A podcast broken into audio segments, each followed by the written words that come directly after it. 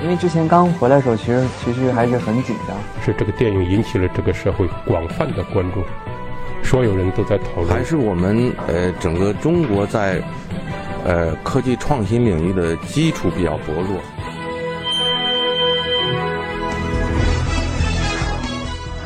影响有影响力的人，中国新闻周刊。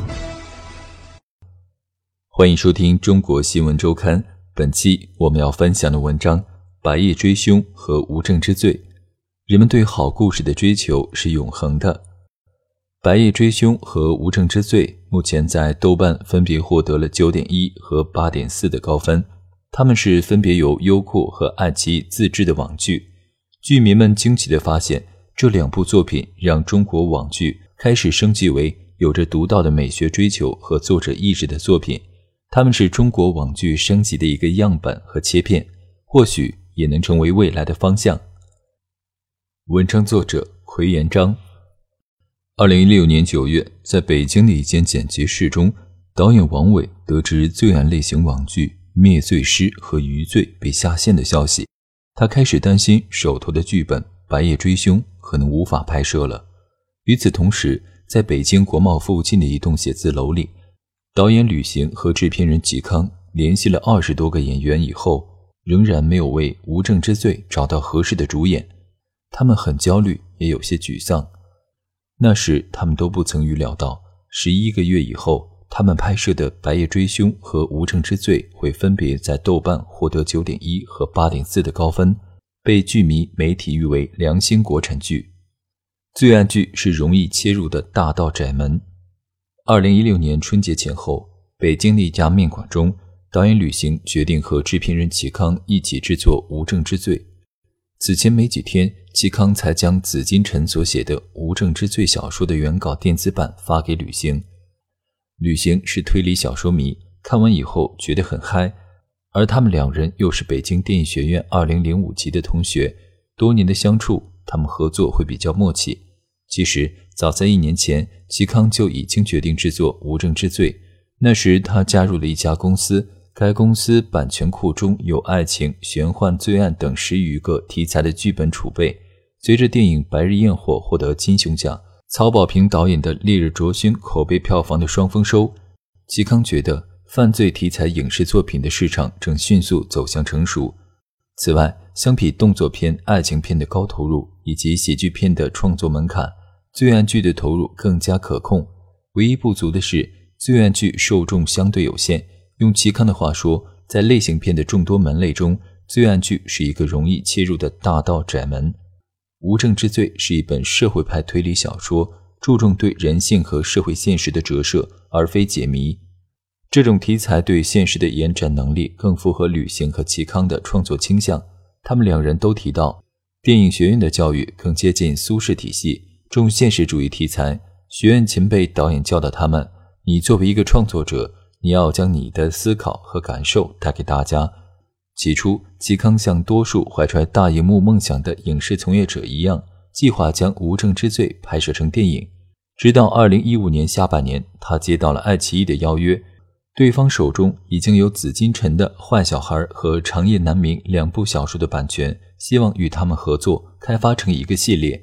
此时市面上的已经出现了《心理罪》《灭罪师》等犯罪题材网剧，口碑和流量皆不错，这让齐康看到了市场空间，他转而将目标转向网剧。罪案题材网剧的博兴背后是视频网站自制剧能力的崛起。爱奇艺副总裁、自制剧开发中心总经理戴颖对中国新闻周刊回忆：，二零一一年，爱奇艺的自制内容只有一些段子剧和情景喜剧；，二零一三年，爱奇艺开始筹备自制内容，并在二零一四年推出《灵魂摆渡》和《废柴兄弟》这两部剧的成功，让他们看到了自制剧可能产生的巨大影响力。二零一五年，爱奇艺推出的《盗墓笔记》是又一个拐点。《盗墓笔记》在业内首次采用了付费会员的模式。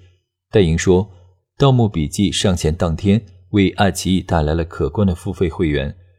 确定拍摄网剧以后，嵇康开始召集团队。除去已经确定的导演旅行之外，他相继找齐了摄像、剪辑、录音、美术等主创团队人员。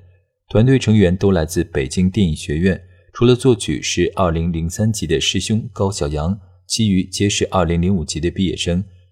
戴莹说：“他们特别想存在一起做成一件事，我能感觉到他们做成这件事的欲望。”二零一七年三月，团队完成以后，首先要解决的问题是解决原作的体量问题。《无证之罪》体量有限，改编为电影刚好，做网剧则信息量不够。吕行决定增加一条亡命鸳鸯的叙事线，在原小说中只有一条颜良和洛文的双雄对决的故事线，而郭宇和朱慧如仅仅作为一个功能性角色存在，本身人物故事很少。旅行将他们丰满起来，以此展现小人物卷入大罪案中的脆弱和惶恐。旅行对中国新闻周刊说：“实际上，对普通人来说，郭宇和朱慧如更容易产生代入感。此外，他们还丰富了李丰田这个角色。原著中，李丰田只有最后几页纸写到了，但这个角色让我们觉得很有魅力。对于原著较大的改动，会不会让原著的粉丝失望？导演吕行说。”关键要让读者有最熟悉的陌生人的感觉，一方面要抓住原著的精髓，不能改得面目全非；另一方面也不能完全一样，让读者没有新鲜感。最终剧本的成立也有赖于爱奇艺的妥协，增加后的剧本体量大致为十二集，每集五十五分钟。爱奇艺方面曾问他们能否更长一点，平台还未做过十二集的网剧，原因在于相比欧美每周一集的收视习惯。国内观众习惯的是一天看几集，集数足够多才更容易撑起粘性、转化率、广告收益等商业价值。二零一七年七月的一天，制片人齐康和团队给爱奇艺提交了三集剧本以及分集大纲、视觉效果等资料以后，最终说服了爱奇艺接受十二集的设定。戴莹记得那段时间，他对爱奇艺创始人 CEO 龚宇说过一段话。由于罪案题材本身的天花板以及十二集的体量限制，这部剧可能不会给你带来巨大的商业回报，但一定会收获特别特别好的口碑。美剧节奏和韩国电影质感，在齐康和爱奇艺敲定剧本的一个月前，导演王伟正在横店拍摄《画江湖之不良人》。一天晚上，王伟收到了一封优酷自制剧负责人袁玉梅的电子邮件。附件中是《白夜追凶》的前三集剧本，他觉得设定不错，又向袁玉梅要了几集剧本。《白夜追凶》让袁玉梅欣赏的同样也是设定。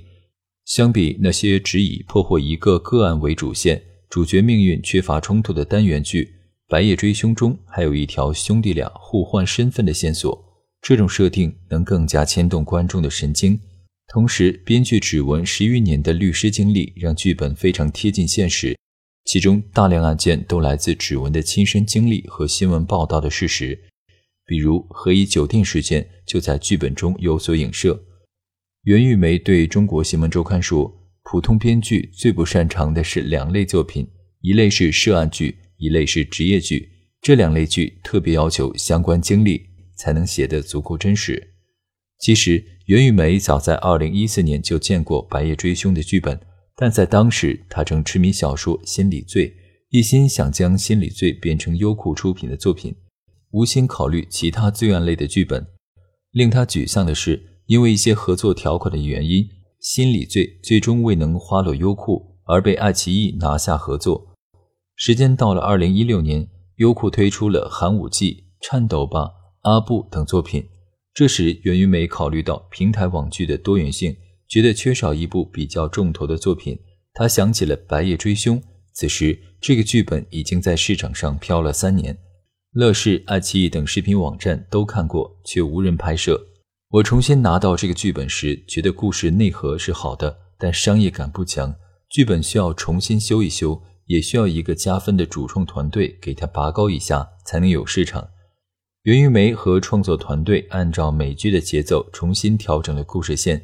原著中有很多案件与主线关联较弱，决定将其删掉，只留下八个，以加强故事的紧迫感。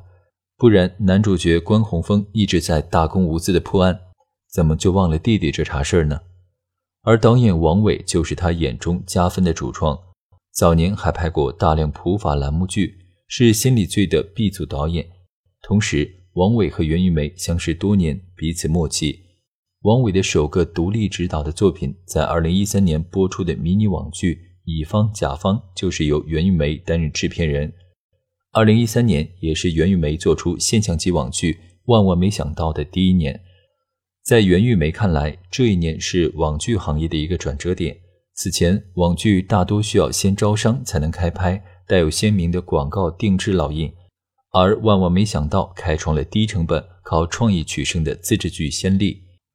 与《无证之罪》主创团队来自北京电影学院不同，王伟代表了网剧行业的另一股势力，出身草根，一直在拍网剧，却难以以此为生。最终伴随资本涌入网剧产业，而终于得以崛起。他初中辍学，曾在广告公司、婚庆公司工作，后在长春遇到导演伍佰，开始了网剧生涯。但《无证之罪》和《白夜追凶》的主创团队也有共同之处：年轻。年轻导演涌入网剧行业并不是个别现象。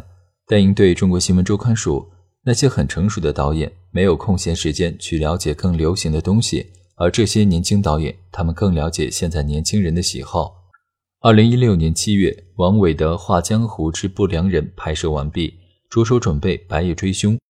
袁玉梅对王伟说。这个剧本如果要拍成重案六组那种感觉的话，在这个时代看上去就很土了。它在当年很好，但我们现在看上去重案六组视觉系统是不对的。他对王伟提出的明确要求是，这部网剧要做出韩国电影的质感和喜剧的节奏。